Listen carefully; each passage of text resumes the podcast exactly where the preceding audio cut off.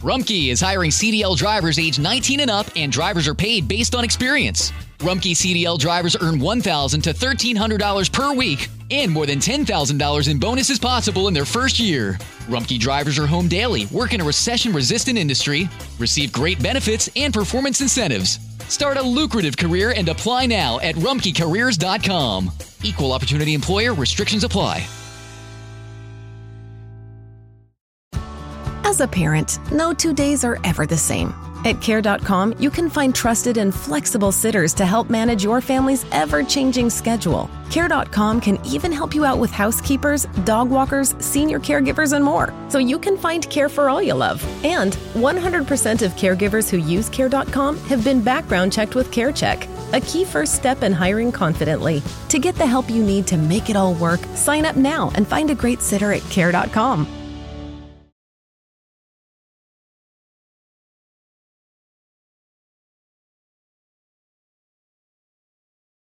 Este es un mensaje del pastor John MacArthur, traducido y predicado en español para el mundo de habla hispana. Mateo 5, 17 al 20 es nuestro texto para esta noche. De nuevo llegamos a este texto que es intensamente rico y magnífico. No sé si en alguna ocasión en el pasado hemos disfrutado de un tiempo tan maravilloso como el que hemos disfrutado al estudiar el Sermón del Monte. Quiero que sepa que emociona mi corazón el ver a una iglesia llena de personas que se han congregado de nuevo para estudiar su palabra.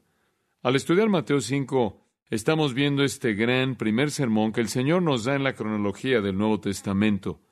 Es magnífico, maravilloso, todo lo que cualquier sermón podría llegar a ser. De hecho, no sé cómo será posible, cómo habría sido el haber estado de pie en ese monte, escuchando lo que Él dijo, y haberlo escuchado en una sola ocasión. Mi esposa siempre me dice, querido, siempre tienes tanto material. Si pudieras cortar tu material a la mitad, no será tan difícil de absorber. Y pienso en Jesús, quien debió haber estado ahí de pie y haber dado el sermón del monte entero en una sola vez. Es suficiente como para abrumar la mente. Me toma una hora entera el poder terminar con un versículo en este sermón de tres capítulos. Estas declaraciones increíbles que nuestro Señor hizo necesitan tanto contexto y tanta explicación para poderlo entender. Las palabras no pueden expresar lo dinámico y lo extenso que es el alcance de este texto en particular, de Mateo 5, 17 al 20. Nuestro Señor dice, No penséis que he venido para abrogar la ley o los profetas, no he venido para abrogar, sino para cumplir. Porque de cierto os digo que hasta que pasen el cielo y la tierra, ni una jota ni una tilde pasará de la ley hasta que todo se haya cumplido. De manera que cualquiera que quebrante uno de estos mandamientos muy pequeños y así enseña a los hombres, muy pequeño será llamado en el reino de los cielos. Mas cualquiera que los haga y los enseñe, éste será llamado grande en el reino de los cielos. Porque os digo que si vuestra justicia no fuere mayor que la de los escribas y fariseos, no entraréis en el reino de los cielos.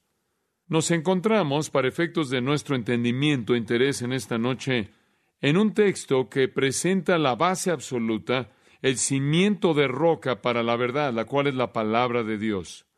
La ley de Dios, como es afirmado en el versículo 17, no pasará y no puede ser quebrantada, inclusive en su mandamiento más pequeño.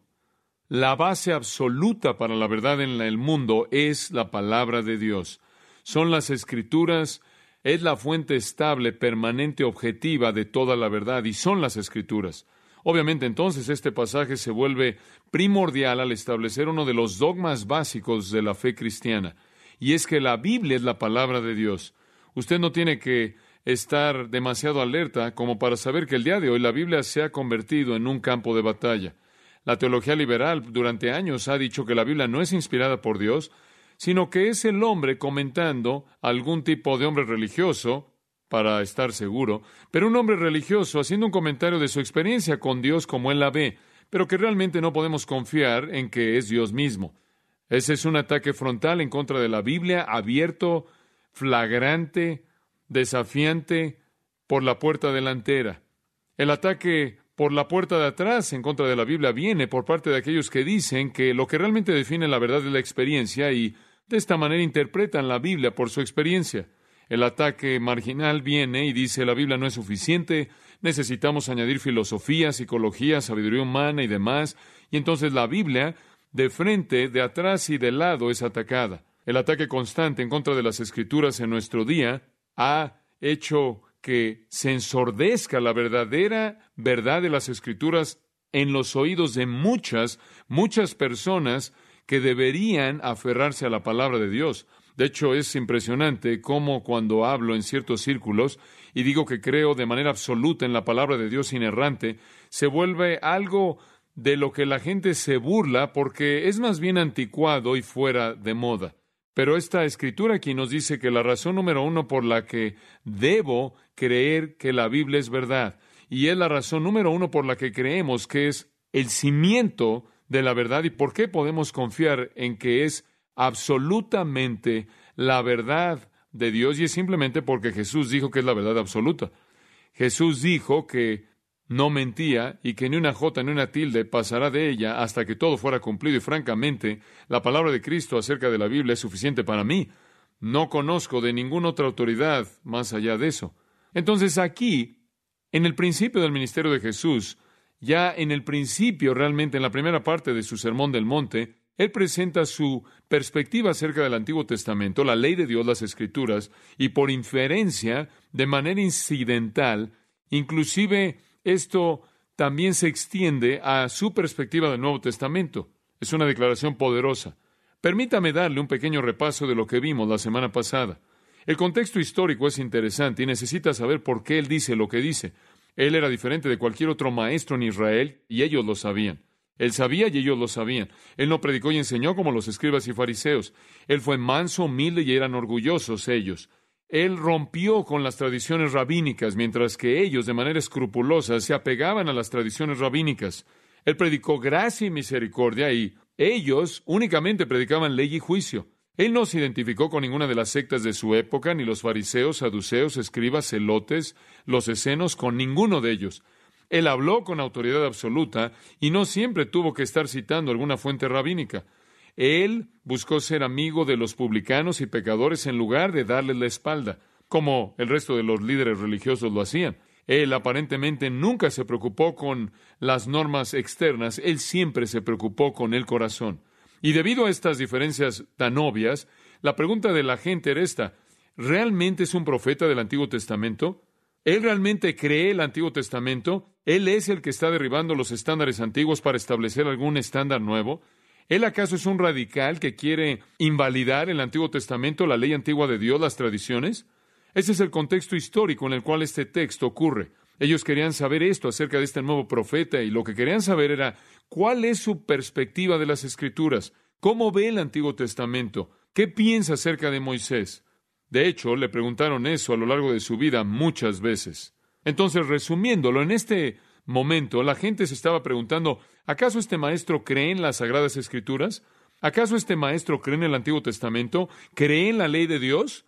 Su respuesta es un resonante sí.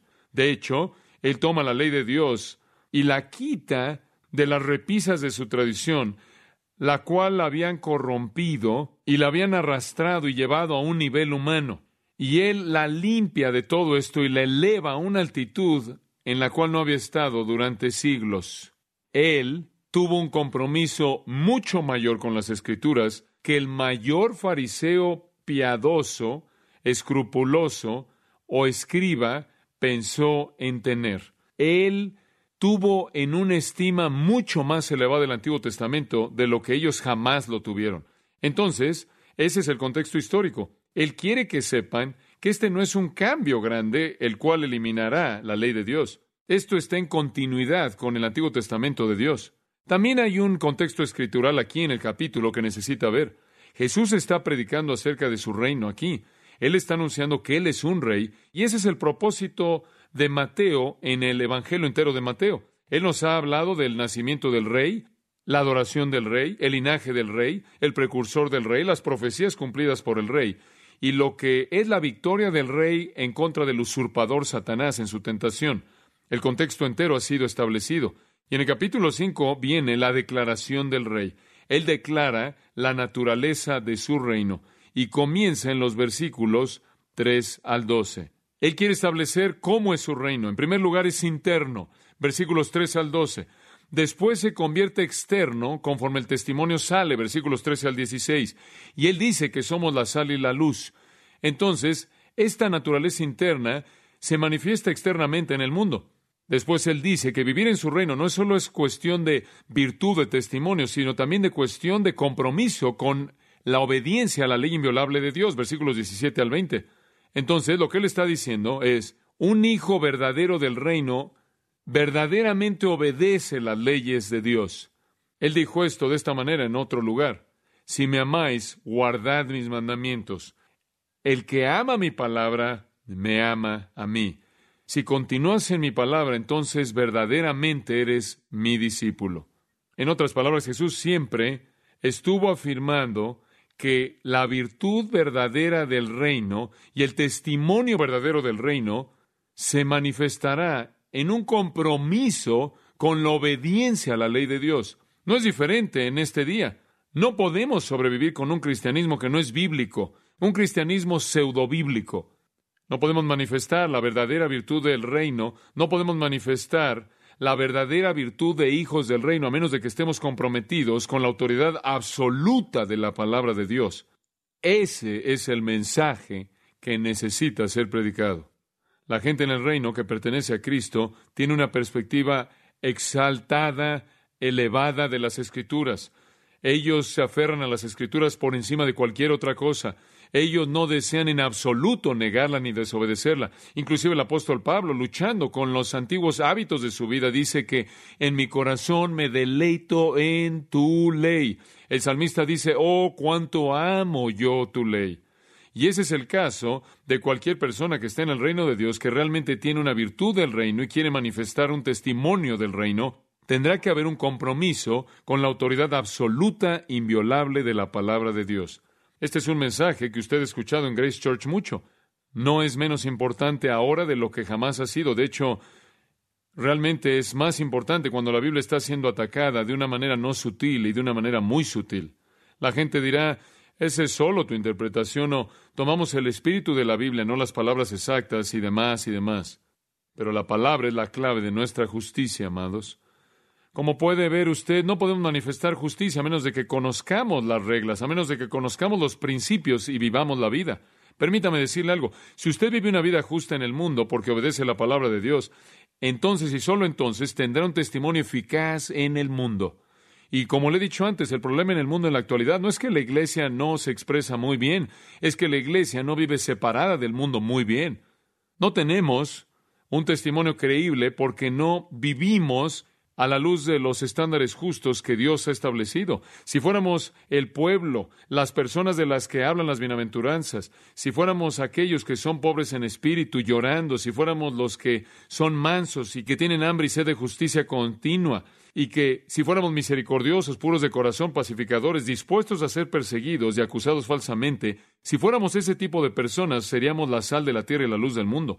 Ese tipo de justicia solo nace de un compromiso con la palabra de Dios. Y lo dice en 2 de Timoteo 3:16, no podrá ser dicho de una manera más clara. Toda la escritura es dada por Dios y es útil para enseñar, redarguir, corregir e instruir en justicia, a fin de que el hombre de Dios sea perfecto, enteramente preparado para toda buena obra. Y lo vuelvo a decir, justicia, la justicia, la perfección, la madurez, el poder hacer buenas obras, están basadas en las escrituras y en un compromiso con la palabra de Dios que tiene la autoridad absoluta.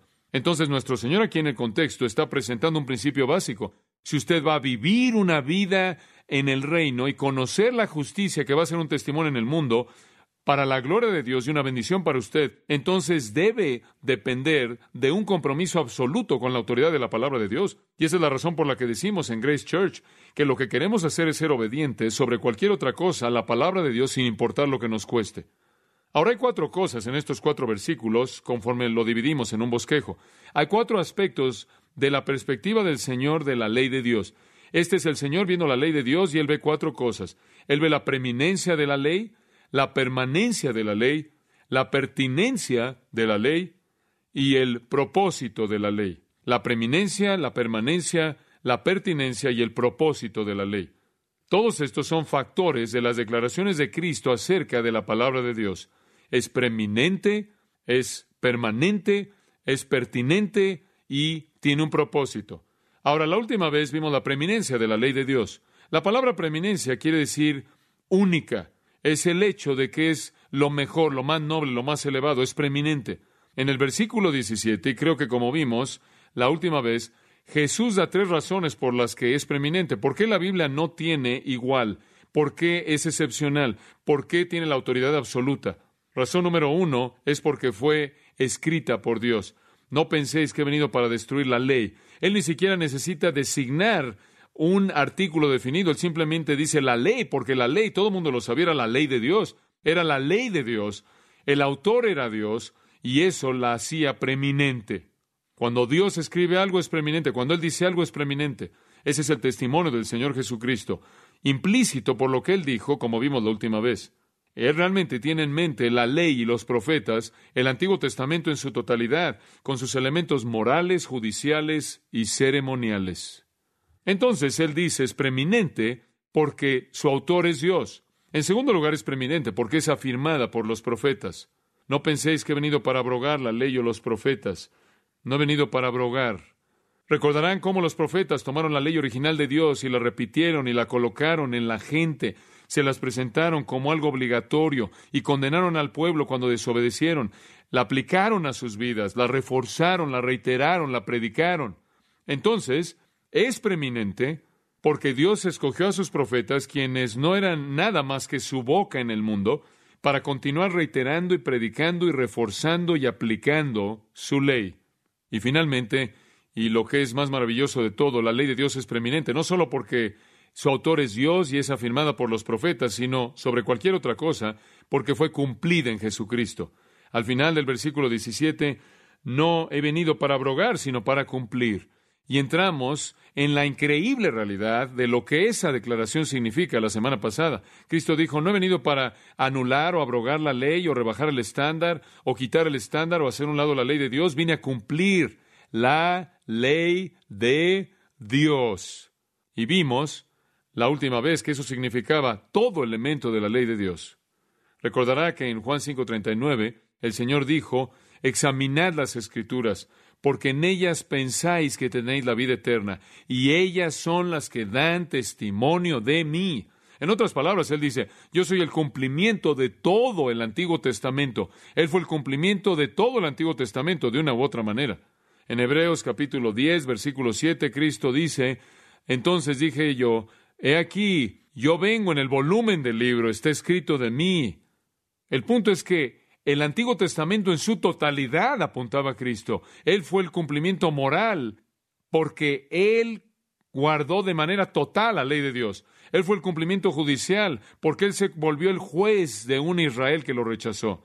Y Él fue el cumplimiento ceremonial, porque todo tipo, toda analogía y todo símbolo encontró su cumplimiento definitivo en Él. Él cumplió la ley moral, ceremonial y judicialmente. Él también fue el cumplimiento de todos los profetas. Los profetas hablaron de Él, como Pedro dijo, hablaron de Cristo, quien estaba por venir. Él es el cumplimiento de todo.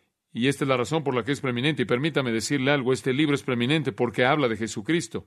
Y debido a que Él es el preeminente, el apóstol Pablo dice, el libro acerca de Él debe ser el libro preeminente. La ley y los profetas no fueron hechos a un lado, fueron cumplidos. Y cuando Él cumplió toda justicia, cuando Él estableció la ley de Dios en orden perfecto en su propia vida, cuando Él hizo un lado a Israel y llamó a su iglesia, y todas las características judiciales de la identidad de Israel dejaron de existir, ya no hay más limpio e inmundo, Hechos 10 dice, ya no hay más día de reposo, Romanos 14 dice, todas esas cosas que estaban identificadas con la ley judicial en Israel llegaron a un fin cuando Él llamó a su iglesia eso fue cumplido. Él cumplió la ley sacrificial al morir en la cruz. El velo en el templo fue rasgado de arriba hacia abajo. El sistema entero sacrificial ceremonial llegó a un alto y terminó todo.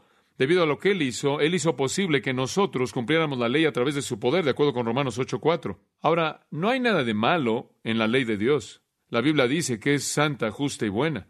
El salmista tuvo razón en decir, oh, cuánto amo yo tu ley, pero tenía que ser cumplida.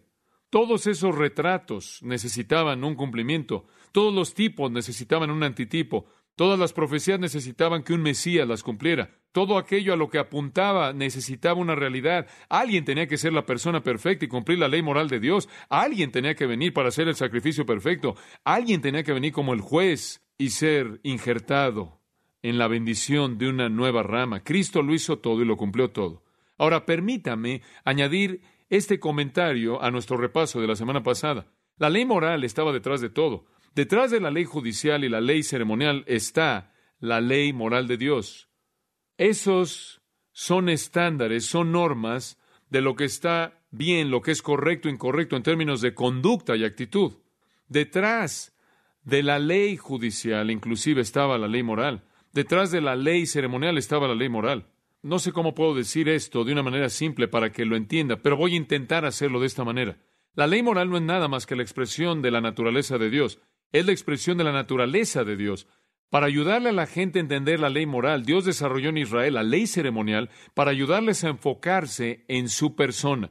Él desarrolló la ley judicial para ayudarles a enfocarse en su naturaleza pero la parte judicial de ella y la parte ceremonial de ella simplemente eran extensiones de la ley moral, lo cual es incambiable. El elemento judicial ha dejado de existir debido a que Israel ha sido hecho un lado por ahora. El elemento ceremonial ha dejado de estar en vigencia debido a que Cristo ha llevado a cabo el sacrificio final. Pero detrás de todo eso estaba la ley moral de Dios, y de ninguna manera Dios jamás ha cambiado sus estándares morales. De hecho, los judíos los habían rebajado y había sido algo terrible, ¿no es cierto? Y Jesús los elevó de nuevo a donde pertenecían. Y como puede ver, los judíos pensaban que iban a estar bien si tan solo no cometían adulterio, pero Jesús llevó de regreso la ley de Dios a donde pertenecía y dijo, no, no, la ley de Dios dice que ni siquiera debe haber una mujer para codiciarla, de lo contrario ha cometido adulterio en su corazón. Los judíos pensaban que estaban bien si no asesinaban a alguien, pero Jesús tomó la ley moral de Dios y la llevó al punto en el que era igual a su naturaleza. Y él dijo, no, no solo no deben asesinar, sino que ni siquiera deben tener un pensamiento de odio en contra de alguien. De lo contrario, han cometido homicidio en su corazón. Entonces, llevemos la ley de Dios a donde está su persona, de regreso a su nivel. Entonces, el estándar no es más bajo. Las ceremonias ya no existen. La identificación judicial de Israel como nación separada, el pueblo de Dios, ya no está en vigencia por ahora conforme Él opera a través de la Iglesia, pero la ley moral permanece en pie en el trasfondo. Conforme la gente aprende de esto, dice, ¿cuál es la base de la ley moral? Siempre decimos los diez mandamientos. Entonces la gente dice, ¿qué hay acerca del día de reposo? ¿El día de reposo es un asunto moral? ¿Cómo es que el día de reposo estuvo ahí metido con esas cosas morales? Permítame ayudarle con eso. El día de reposo era parte de la ley moral, no hay duda al respecto. Entonces la gente dice si es parte de esa ley moral original y la naturaleza de Dios es revelada en su ley moral, ¿acaso es vigente para nuestra época? Bueno, permítame decirle algo interesante. Hay elementos en todas esas categorías, en las categorías ceremonial, judicial y moral. Hay algunos elementos que han sido cumplidos que ya no son observados. Por ejemplo, no aceptamos en la actualidad las leyes judiciales de Israel. No vestimos el tipo de ropa que se les demandaba usar para su identidad única. No tenemos que ser kosher, comemos jamón y las cosas que eran prohibidas para ellos, y eso está bien, porque Hechos 10 dice, levántate, Pedro, mate y come. Puedes comer lo que quieras. Claro, Pedro dijo, no puedo, Señor. He sido kosher toda mi vida, cambiar esto es demasiado rápido. Ahora, ¿debo tener una comida con Cornelio? Oye, no puedo manejar esto. No obstante, Dios cambió algo de la ley judicial. Él la hizo a un lado y ya no estaba identificando de manera única a Israel de una manera separada. Entonces, habían elementos de la ley judicial que fueron hechos a un lado cuando Cristo vino y fundó la iglesia. El acto definitivo por parte de Israel de rechazo los hizo a un lado y la iglesia comenzó y algunas de esas leyes fueron hechas a un lado. No obstante, hay partes de esa ley judicial que todavía son obligatorias. Por ejemplo, el alto estándar de Dios para el matrimonio en Israel no ha cambiado. Dios todavía desea honestidad, pureza e integridad entre aquellos que están casados. Dios todavía desea monogamia y no poligamia.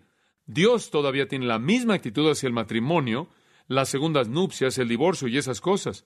En otras palabras, cuando algún factor de la ley judicial de Israel ha tocado un principio divino, atemporal, todavía permanece inclusive el día de hoy. Entonces, hay elementos del mismo. Cuando el Antiguo Testamento habla acerca del matrimonio y el divorcio en Israel, toca los estándares de Dios y lo encontramos repetido en el Nuevo Testamento. Entonces, partes de la ley judicial han sido extendidas a todas las personas creyentes. Tome la ley ceremonial. No matamos carneros, cabras, corderos y codornices, pero ¿sabía que hacemos algunas de las ceremonias el día de hoy que hacía Israel? Israel acostumbraba a alabar a Dios y hacemos eso. Israel solía orar a Dios, hicimos eso esta noche. Israel solía cantar canciones y hacemos eso. Israel tenía un coro y orquesta y tenemos todo eso. Como puede ver, todavía hay elementos de la expresión ceremonial de Israel que vemos en la actualidad, entonces no nos debe sorprender el ver esas cosas. Esa es la razón por la que no puede ir a la Biblia y simplemente quitar todo, tiene que ser muy cuidadoso. Hay elementos de la ley que fueron cumplidos y elementos que eran obligatorios y que se extienden más allá de la identidad de Israel. Ahora, escuche esto y le voy a decir lo que estoy tratando de decir. Así como hay elementos de la ley judicial que todavía existen, y hay elementos de la adoración ceremonial de Israel que todavía existen, ¿por qué nos debe sorprender si hay un elemento que era parte de la ley moral que ya no existe? Si Dios puede dejar parte de algo, también puede cancelar partes de otros. ¿Qué quiero decir con eso? Quiero decir que el día de reposo ya no es vigente. ¿Por qué? Es uno de los diez mandamientos que nunca es repetido en el Nuevo Testamento. El resto son repetidos en el Nuevo Testamento. Sabemos que la primera iglesia se reunía en el primer día de la semana. Está en el libro de los Hechos. Comenzaron reuniéndose diariamente, pero finalmente llegaron a reunirse en el primer día de la semana. ¿Por qué sucedió esto? Porque el día de reposo había sido cumplido. Recuerde, el mandamiento decía, acordaos del día de reposo para mantenerlo santo. Pero la gente echó a perder eso. La idea era no trabajar. Escuche esto. La idea no era dejar de trabajar, la idea era ser santo. ¿Ve eso? En la ley del día de reposo, Dios no estaba diciendo, por favor, no trabajen. De lo contrario, toda persona que deja de trabajar el domingo está cumpliendo la ley de Dios. No. La idea no era el no trabajar, la idea era ser santo.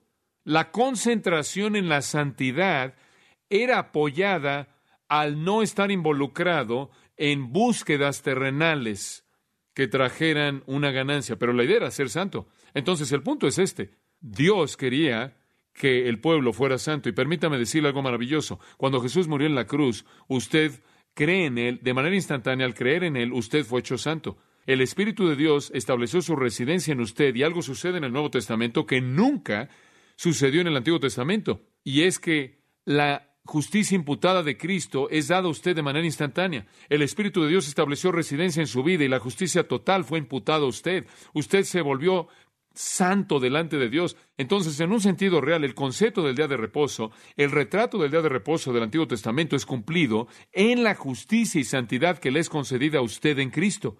Vea conmigo lo que dice Hebreos 3.8 y le voy a mostrar cómo funciona esto. No endurezcáis vuestros corazones como en la provocación, en el día de la tentación en el desierto, donde me tentaron vuestros padres y me probaron y vieron mis obras cuarenta años. Él está hablando de Israel que estaba dando vueltas ahí de Cades Barnea, viajando ahí en el desierto, incapaces de entrar en la tierra prometida debido a la incredulidad. Endurecieron sus corazones y probaron a Dios, y entonces él dice, a causa de lo cual me disgusté contra esa generación. Y dije, siempre andan vagando en su corazón y no han conocido mis caminos. Por tanto, juré en mi ira, no entrarán en mi reposo. Es obvio a partir de este texto que el día de reposo que Dios vio es un retrato, una representación de la tierra de Canaán. Él dice, estos israelitas infieles, incrédulos, desobedientes, de corazón duro, no van a entrar en mi día de reposo. Esto es, no van a entrar en mi reposo. ¿Se acuerda que los espías entraron a la tierra y regresaron y dijeron, no es fácil entrar ahí? Es una tierra maravillosa y Dios nos puede dar la victoria, pero nadie les creyó. Entonces el versículo 19 dice que no pudieron entrar debido a incredulidad. ¿A dónde no pudieron entrar? Al cumplimiento del reposo. Observe el capítulo 4. Temamos, pues, no sea que permaneciendo aún la promesa de entrar en su reposo, alguno de vosotros parezca no haberlo alcanzado. Este es el término día de reposo, la idea del día de reposo. Primero, en los diez mandamientos, el día de reposo comienza como un día. Durante el desierto, el día de reposo se convierte en una tierra. En el libro de Hebreos, el día de reposo se convierte en una relación. Ya en Hebreos 4.1, entrar al reposo es entrar a Cristo porque también a nosotros se nos ha anunciado la buena nueva como a ellos, pero no les aprovechó el oír la palabra por no ir acompañada de fe en los que la oyeron. pero los que hemos creído entramos en el reposo. Ahora, ¿ve usted el punto? El día de reposo era un retrato, se convirtió en una tierra y finalmente se vuelve una relación. Cuando usted entra a Jesucristo, entra en el reposo. Y a partir de ahí, 24 horas al día, toda su vida, está cumpliendo la ley del día de reposo. Usted es hecho santo. Esa es la razón por la que el Nuevo Testamento nunca repite el retrato original de Éxodo 20, porque la realidad es cumplida en Cristo. Queda un reposo, dice Hebreos 4.9, para el pueblo de Dios. Porque el que ha entrado en su reposo también ha reposado de sus obras, como Dios de las suyas. En otras palabras, ahí está la aplicación espiritual. Para el pueblo de Dios que ha entrado al reposo, hemos cesado. Hemos cumplido el día de reposo. Rumkey is hiring CDL drivers age 19 and up, and drivers are paid based on experience. Rumkey CDL drivers earn $1,000 to $1,300 per week and more than $10,000 in bonuses possible in their first year. Rumkey drivers are home daily, work in a recession resistant industry, receive great benefits and performance incentives. Start a lucrative career and apply now at rumkeycareers.com. Equal opportunity employer restrictions apply. Y su importancia espiritual, como Dios lo hizo cuando Él reposó. Entonces, Hebreos 3:4 indican que entramos al reposo a través de la fe y el día de reposo es cumplido. Algunos dicen, debemos adorar el día de reposo. Mira, adoro diario.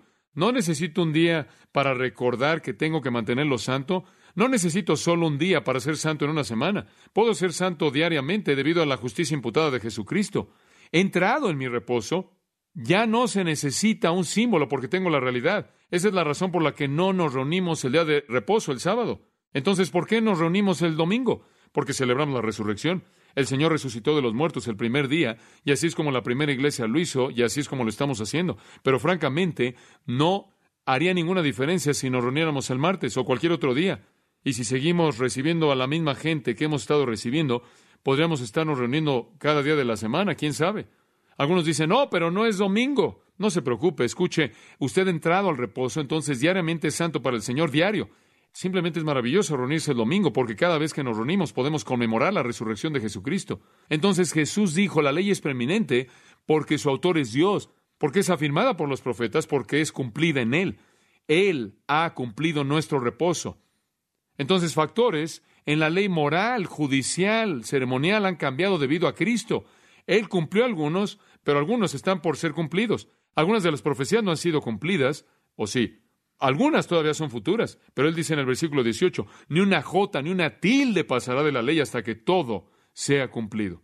Esto nos lleva al segundo punto, lo cual es la permanencia de la ley. No quise pasar tanto tiempo en el otro, pero espero que le haya ayudado. Los judíos estaban esperando un sistema más liviano, más flexible.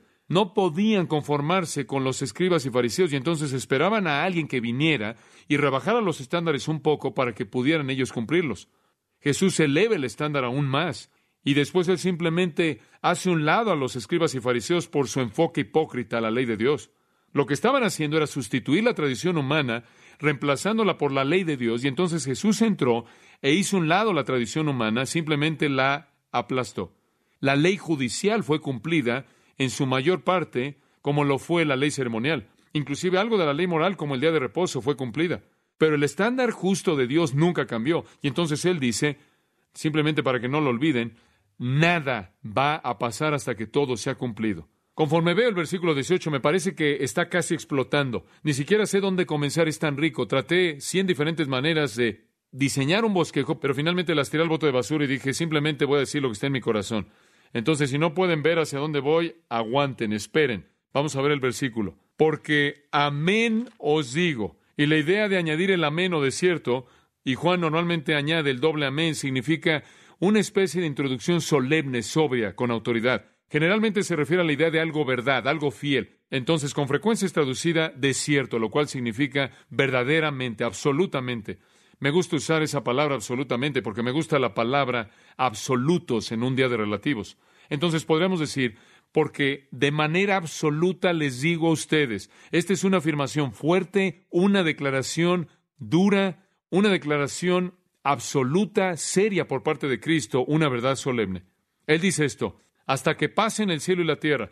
Ese es otro absoluto. Es casi un anacronismo lingüístico hacer algo absoluto. Es como decir, te juro, o lo que sea. hasta que pasen el cielo y la tierra. Esa es una frase fuerte de introducción. Él está diciendo, la palabra de Dios estará aquí hasta que el universo deje de existir en la actualidad. Algún día el universo va a dejar de existir como existe en la actualidad. La Biblia es clara acerca de esto. En ese entonces entraremos a los nuevos cielos y a la nueva tierra. Ya no necesitaremos una Biblia, porque estaremos viviendo en justicia, ¿no es cierto? Ya no necesitaremos un libro que nos guíe, porque seremos como Jesucristo. Pero hasta ese entonces nada cambia. El Salmo 102, 25 dice, Desde el principio tú fundaste la tierra y los cielos son obra de tus manos, ellos perecerán, mas tú permanecerás, y todos ellos como una vestidura se envejecerán, como un vestido los mudarás y serán mudados, pero tú eres el mismo, y tus años no se acabarán. ¿Ve usted que el salmista está comparando al Dios eterno con el universo pasajero? Él está diciendo que el universo llegará a un fin. Y comenzamos a ver cómo esto sucede en Apocalipsis conforme leemos acerca de la tribulación y vemos las estrellas cayendo del cielo como cuando una higuera es sacudida. Todos los ciegos caen. Después vemos los cielos que se enrollan como un pergamino, como una persiana que se enrolla. Y de pronto la oscuridad cubre el universo y Dios comienza a actuar en juicio. Y el resultado final de que Dios viene en el día del Señor es el establecimiento de un nuevo cielo y una nueva tierra. El universo entero pasa como lo entendemos en la actualidad. Isaías habló de ello en Isaías 34:4. Y todo el ejército de los cielos se disolverá, esas son las estrellas, y se enrollarán los cielos como un libro, y caerá todo su ejército, como se cae la hoja de la parra, y como se cae la de la higuera. Esa es la imagen que Juan usa en el libro de Apocalipsis. En Isaías 51:6 encontramos la misma idea. Alzad a los cielos vuestros ojos y mirad abajo a la tierra, porque los cielos serán deshechos como humo y la tierra se envejecerá como ropa de vestir, y de la misma manera perecerán sus moradores, pero mi salvación será para siempre, mi justicia no perecerá. En Mateo 24, 35 el mismo mensaje es dado. El cielo y la tierra pasarán, pero mis palabras no pasarán. En 2 de Pedro 3.7 dice, pero los cielos y la tierra que existen ahora están reservados por la misma palabra, guardados para el fuego en el día del juicio y de la perdición de los hombres impíos. Mas, oh amados, no ignoréis esto, que para con el Señor un día es como mil años y mil años como un día. El Señor no retarda su promesa, según algunos la tienen por tardanza, sino que es paciente para con nosotros, no queriendo que ninguno perezca, sino que todos procedan al arrepentimiento. Pero el día del Señor vendrá como ladrón en la noche, en el cual los cielos pasarán con gran estruendo, y los elementos ardiendo serán deshechos, y la tierra y las obras que en ella hay serán quemadas, puesto que todas estas cosas han de ser deshechas. En otras palabras, viene un fin para el universo, pero hasta que el universo termine y entremos a un estado eterno, esta palabra permanecerá. ¡Qué grandes declaraciones! Es un libro atemporal. La gente tiene la insensatez audaz para decir, ¿Qué tiene que decir un libro de dos mil años de edad? Todo. Su autor es el Dios eterno vivo. Es su palabra viva, eterna. Estas palabras son vivas y poderosas, y más cortantes que toda espada de dos filos, y penetran hasta partir el alma y el espíritu, las coyunturas y los tuétanos, y disciernen los pensamientos y las intenciones del corazón. Entonces, hasta que el cielo y la tierra pasen, esta palabra permanecerá, todo tipo será cumplido, toda profecía se convertirá en realidad y toda ley será verificada. Jesús no puede ser más específico de lo que lo es en la siguiente declaración. Ni una jota ni una tilde pasará de la ley. Cuando yo era un pequeño, yo pensaba, eso es maravilloso, pero ¿qué significan esos? Bueno, le puedo ayudar un poco. J realmente es una representación de una letra hebrea. En hebreo hay una letra llamada yod y es similar a un apóstrofe. Eso es todo, un apóstrofe. Pero es una letra que es pronunciada como una y. Una yod es la letra más pequeña. En el idioma griego es una pequeña iota, obviamente viene del el mismo tipo de raíz. Los estudiantes de griego la llaman una iota suscrita, en donde usted saca una i de una palabra y por ciertas razones en el idioma griego la colocan bajo otra letra y entonces aparece como un pequeño, minúsculo apóstrofe. Entonces lo que está diciendo es esto, ni siquiera la letra hebrea o griega más pequeña pasará de la ley hasta que todo sea cumplido. La gente dice, bueno, no tenemos que creer en una Biblia inerrante, infalible, que toda palabra es inspirada por Dios, ¿o sí? Sí. De hecho, toda yod y toda iota. Cuando Dios dio su palabra en los manuscritos originales, toda J fue inspirada por él. Después él habla de una tilde. Esto es interesante. No conozco otra manera de explicarlo más que decir que es una queralla, lo cual es un trazo muy pequeño. Creo que la mejor ilustración sería la diferencia entre la E mayúscula y la F mayúscula. Una F tiene dos líneas perpendiculares y una E tiene tres. Esa última, esa pequeña línea hace la diferencia entre una E y una F mayúscula, y eso es lo que Jesús está diciendo. Esa pequeña minúscula queralla, ese pequeño trazo que se encuentra en la parte final de una letra que separa, por así decirlo, una bet de una kaf. Una kaf se ve como una C mayúscula y una bet se ve igual, nada más que tiene una pequeña línea en el borde. Él está diciendo, ni siquiera un trazo pequeño, minúsculo, que distingue a una bet de una kaf, va a ser quitado de mi ley hasta que todo sea cumplido. No vine a abrogarla, en absoluto. ¿Acaso esta es todavía la palabra de Dios con autoridad, su palabra santa para nosotros? Más vale que lo crea. Jesús cumplió parte de ella, pero la ley moral de Dios nunca ha sido hecha a un lado y estará ahí en su totalidad hasta que todo sea cumplido y los cielos y la tierra pasen. De la misma manera, el cielo y la tierra no pasarán hasta que todo elemento en este libro sea cumplido. Es emocionante conocer la historia del mundo, ¿no es cierto? Saber a dónde va y cómo va a terminar. Jesús adopta su posición del lado de la inspiración verbal inerrante y no sé cómo alguien que es un cristiano que cree en la Biblia y entiende la autoridad de Jesucristo puede adoptar otra posición. Conforme él estaba hablando en ese entonces, algunas partes del Antiguo Testamento ya habían sido cumplidas, como su encarnación y su nacimiento. Otras partes estaban siendo cumplidas, tales como su ministerio profético. Algunas partes todavía estaban por ser cumplidas, tales como su muerte, resurrección y su regreso final a la gloria. Pero nada iba a cambiar en este libro y su naturaleza de autoridad que hace lo que Dios manda en este libro, que sea obligatorio para el corazón del hombre hasta que toda J y tilde fuera cumplida. Por cierto, cumplido aquí es una palabra diferente que en el versículo 17. Aquí significa sucederá. Todo va a suceder. El doctor Arthur Pink escribe, y cito, todo en la ley debe ser cumplido, no solo en sus prefiguras y profecías, sino en sus preceptos y en su pago.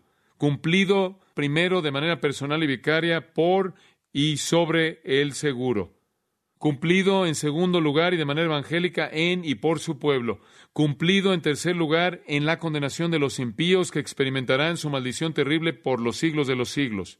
En lugar de que Cristo se opusiera a la ley de Dios, Él vino aquí para exaltarla, para presentarla como algo honorable, y en lugar de que sus enseñanzas fueran en contra de la ley, la confirmaron y la implementaron. Fin de la cita. Esto trae a la luz un tema vital con el cual cerraré esta noche, y esto es la perspectiva de Cristo de las Escrituras. Para mí este es el único argumento acerca de la Biblia. Solo quiero saber una cosa. Usted me pregunta si la Biblia es verdad, simplemente dígame lo que Jesús creyó, porque yo creo lo que él creyó. Él es Dios, la autoridad única del universo. Toda autoridad le fue encomendada a él, lo que él habla es verdad absoluta. Usted me dice lo que Jesús creyó acerca de la Biblia y yo le voy a decir lo que yo creo acerca de la Biblia, porque yo me voy a alinear con Él.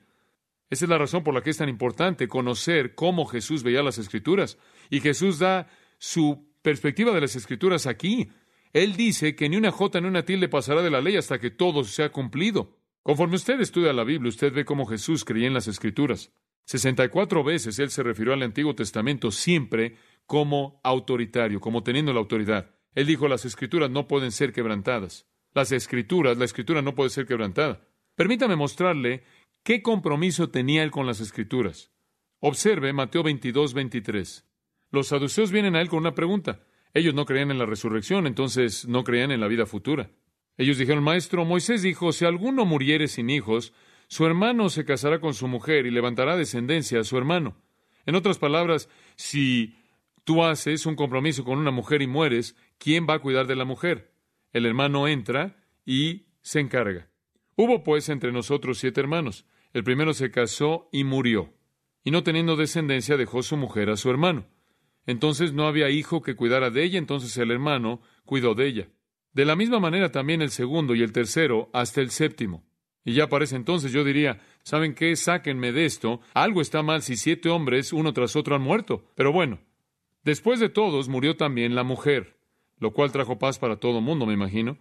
Versículo 28. En la resurrección, pues, ¿de cuál de los siete será ella mujer ya que todos la tuvieron? Ellos pensaron que realmente lo habían atrapado y estaban pensando, vamos a ver cómo se sale de esta.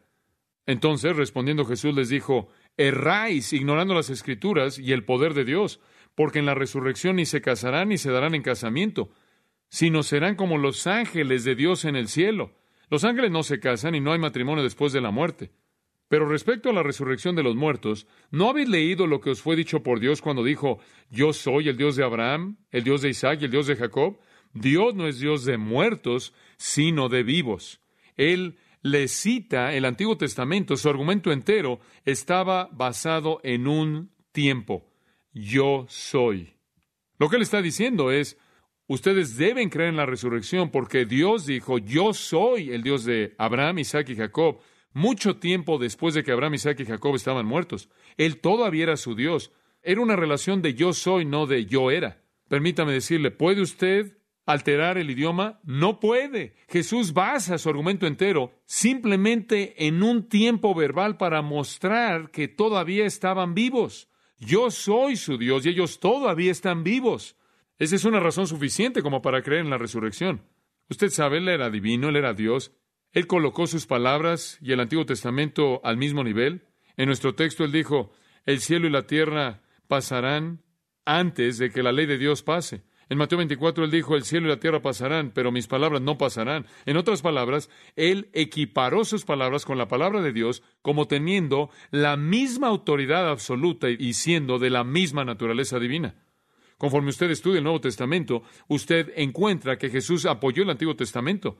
Los eruditos dicen que el Antiguo Testamento está lleno de mitos. Me acuerdo leer un libro acerca de Jonás y el autor dijo que él no fue tragado por un pez. Él dijo que había un salvavidas que estaba amarrado al barco y el nombre del barco era el gran pez. Y todo lo que el escritor estaba tratando de decir es que colocaron a Jonás ahí en el salvavidas. Claro, ¿alguna vez alguien ha oído de un salvavidas que vomitó? No sé cómo se sale de eso, pero esa fue su historia. Y usted lee todo tipo de cosas en el seminario, pero conforme usted lee el Nuevo Testamento, usted descubre que Jesús confirma el Antiguo Testamento. El Antiguo Testamento no es un mito. ¿Sabía usted que Jesús confirmó las verdades del Antiguo Testamento una y otra vez? La gente dice que Adán y Eva fueron un mito. Es simplemente una historia simbólica que enseñan en el seminario. Sin embargo, Jesús confirmó los acontecimientos del Antiguo Testamento. Él confirmó las identidades de Adán y Eva.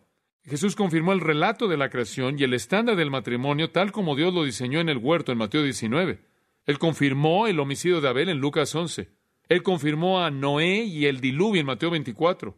Él confirmó a Abraham y su fue en Juan 8. Él confirmó a Sodoma y a Lot en Lucas 17. Él confirmó el llamado y la ley de Moisés en Marcos 12. Él confirmó el maná del cielo en Juan 6. Él confirmó la serpiente de bronce en Juan 3, etc. Él estableció en su propia mente y en los oídos de aquellos que lo escucharon una reafirmación de la autoridad y la precisión del Antiguo Testamento. Entonces, creemos en el Antiguo Testamento porque en sus mismas palabras Jesús dependió de él. De una declaración entera en respuesta a los saduceos, él dependió de un tiempo en el verbo hebreo. Él colocó sus propias palabras como palabras divinas al mismo nivel de las escrituras y de esta manera también garantizando su divinidad. Él confirmó los acontecimientos del Antiguo Testamento. Y voy a añadir algo más. Él estableció que las escrituras eran suficientes para salvar.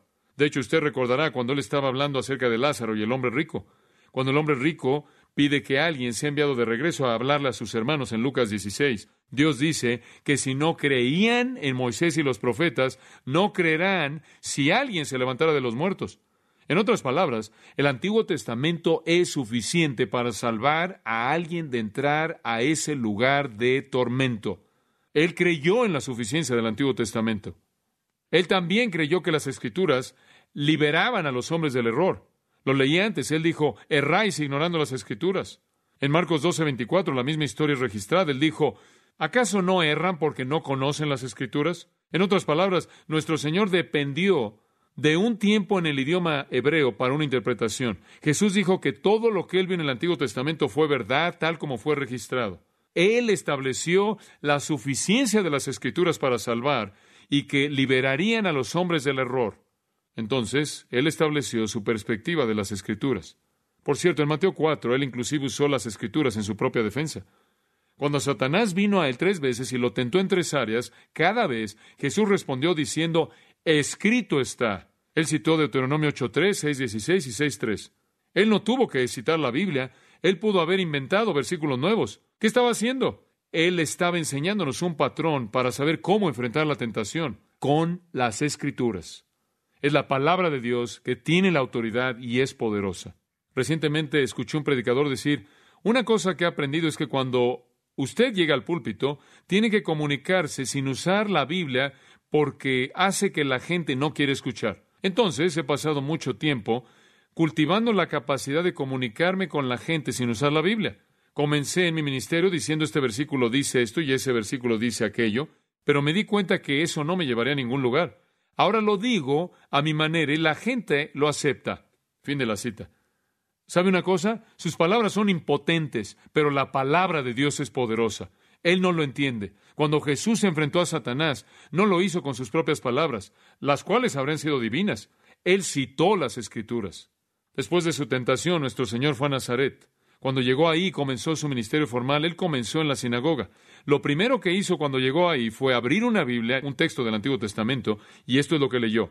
El Espíritu del Señor está sobre mí, por cuanto me he ungido para dar buenas nuevas a los pobres. Me ha enviado a sanar a los quebrantados de corazón, a pregonar libertad a los cautivos y vista a los ciegos, a poner en libertad a los oprimidos, a predicar el año agradable del Señor. Y enrollando el libro lo dio al ministro y se sentó. ¿Sabe usted lo que hizo la primera vez que él dio un sermón en su propia ciudad? Él no hizo nada más que leer Isaías 61, 1 y 2 y se sentó, y los ojos de todos en la sinagoga estaban fijos en él y fueron traspasados los que estaban ahí y estaban en silencio.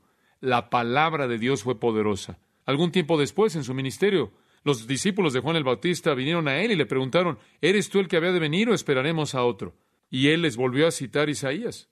Él dependía de las escrituras. Cuando él entró a limpiar el templo en Marcos 11, lo hizo en base a la autoridad de las escrituras del Antiguo Testamento. Cuando él fue a morir en la cruz, lo hizo porque las escrituras del Antiguo Testamento decían que él tenía que morir. El punto es este. Si usted se va a someter a Jesucristo y creer que Él es Dios, más vale que escuche lo que Él dice acerca de la Biblia. Lo que Él dice acerca de la Biblia es obligatorio para usted y más vale que viva según sus principios. Si quiere ser un ciudadano del reino y tener virtud del reino y dar un testimonio del reino, va a tener que obedecer la declaración del rey. Dios no ha hecho un lado sus estándares. Nuestro querido Señor es el tema de todas las escrituras. Su autoridad es absoluta. Un día los discípulos estaban ahí con él y la multitud se había ido. Y él les preguntó si también se irían en Juan 6. Pedro le dijo, ¿A quién iremos? Solo tú tienes palabras de vida eterna. ¿Cree usted eso? Yo creo que todo lo que Jesús dijo tiene autoridad. Y si Él dijo que las escrituras tienen autoridad y son obligatorias para nosotros, eso es suficiente para mí. Él es la autoridad absoluta. La gente dice, pero hay errores en la Biblia. Eso presenta una posibilidad triple.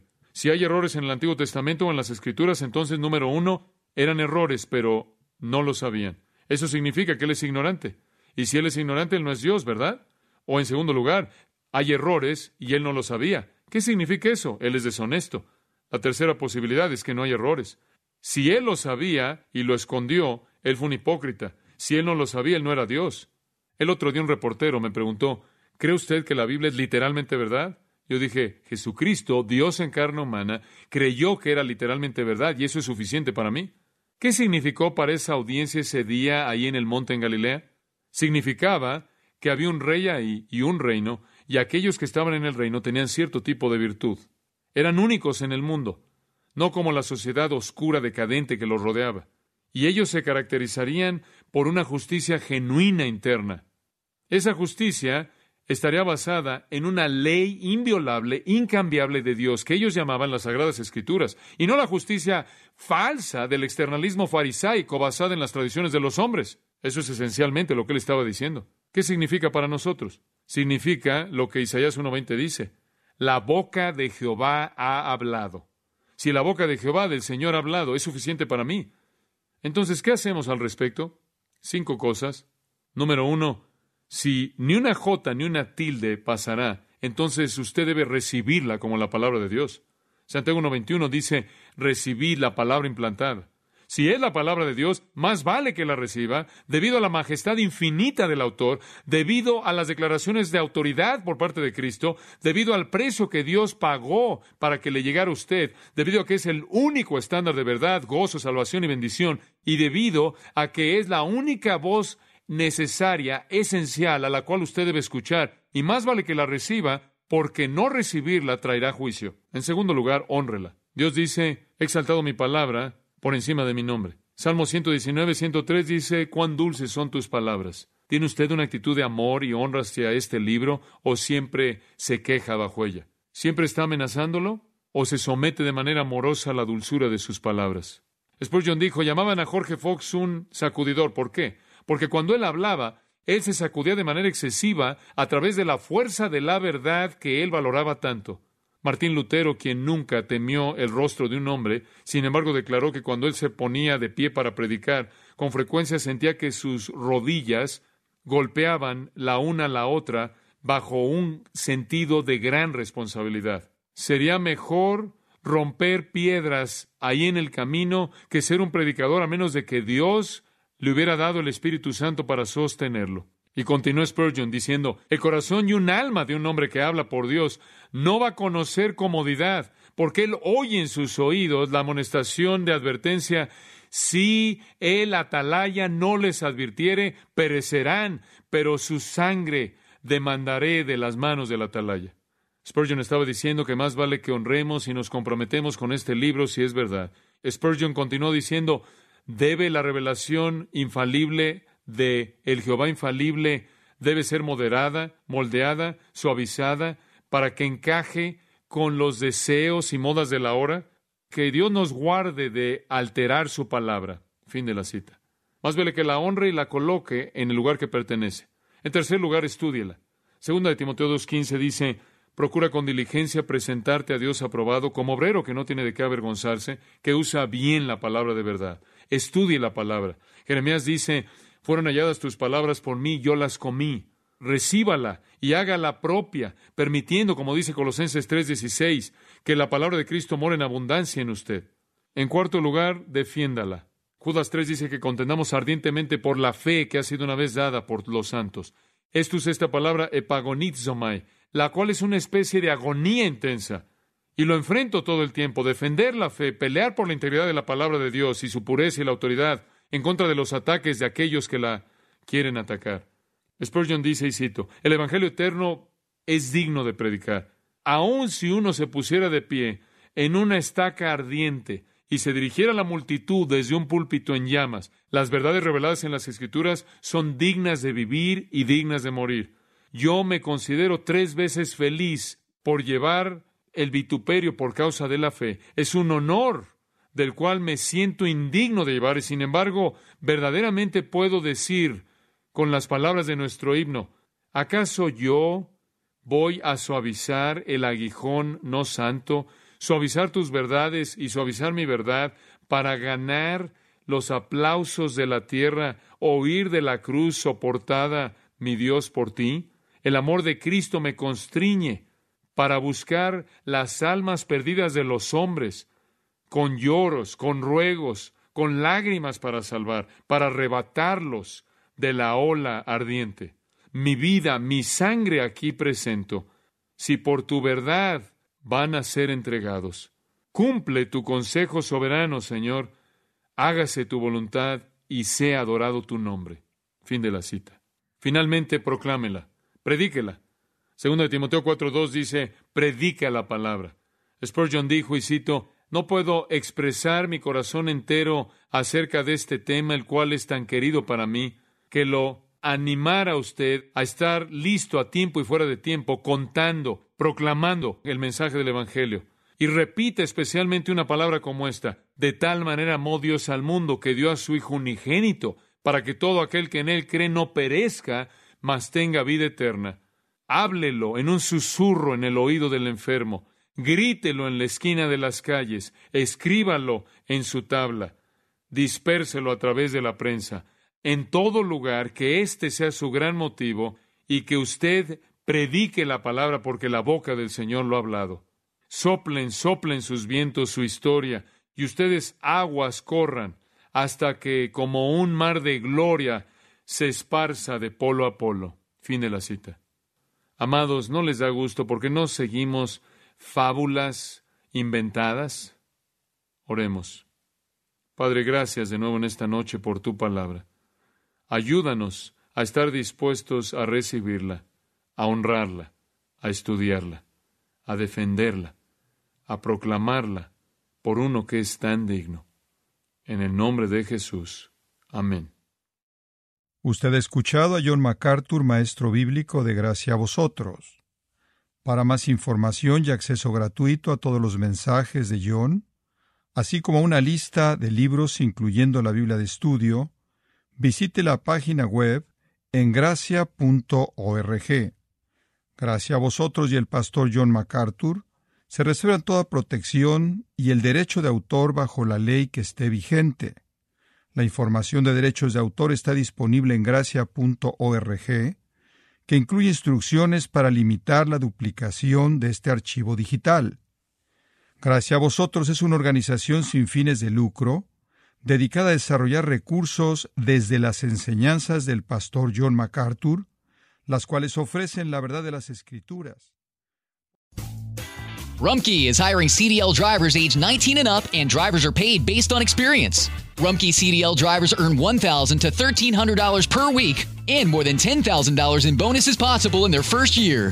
Rumkey drivers are home daily, work in a recession resistant industry, receive great benefits and performance incentives. Start a lucrative career and apply now at rumkeycareers.com. Equal opportunity employer restrictions apply.